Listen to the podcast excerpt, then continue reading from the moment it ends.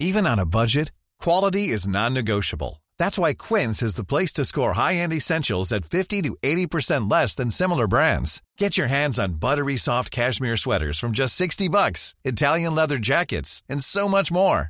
And the best part about Quince, they exclusively partner with factories committed to safe, ethical, and responsible manufacturing. Elevate your style without the elevated price tag with Quince. Go to quince.com slash upgrade for free shipping and 365-day returns.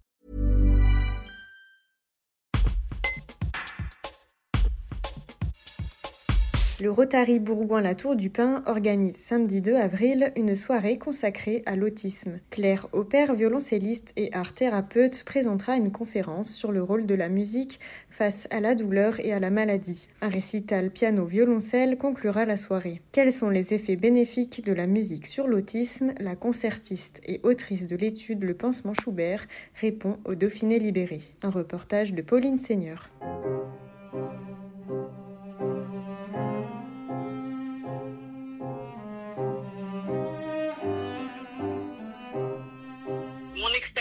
Montré au cours de toutes ces années que la musique vient ouvrir des brèches, des chemins de communication et qu'elle a un effet de diminution des stéréotypies, des écholalies, c'est-à-dire des mouvements répétés et des phrases répétées. Les jeunes autistes avec qui euh, j'ai travaillé pendant ces six années étaient tous euh, avec des handicaps très très lourds, ils étaient la plupart non parlants et certains étaient très agressifs. Et la musique a montré dans plusieurs rencontres thérapeutiques que l'agressivité diminuait massivement. Donc ça c'est un des effets euh, qui a été constaté. Également des reprises de type de relation à travers la musique. C'est-à-dire que pour certains qui ne communiquaient pas du tout, donc non parlants et recroquevillés sur eux-mêmes, la musique a permis l'ouverture de ce que j'ai appelé des conversations musicales. Et donc on a, il y a eu une réelle communication qui n'était pas juste une juxtaposition euh, de discours, mais une interaction très évidente et aussi du coup une transformation.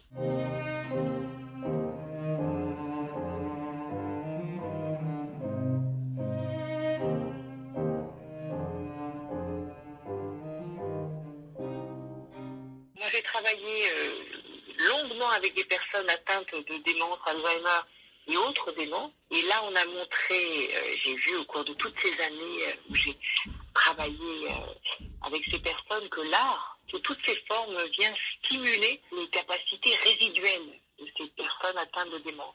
C'est-à-dire ceux qui restent, ceux qui finalement attendent d'être réveillés et rejoints, et ce sont en particulier les capacités résiduelles sur le plan moteur, puisque la musique remettait en mouvement euh, les, personnes qui étaient très immobiles, malgré le fait qu'elles étaient en fauteuil, malgré le fait que certaines étaient partiellement paralysées, eh bien, il y avait une reprise des mouvements.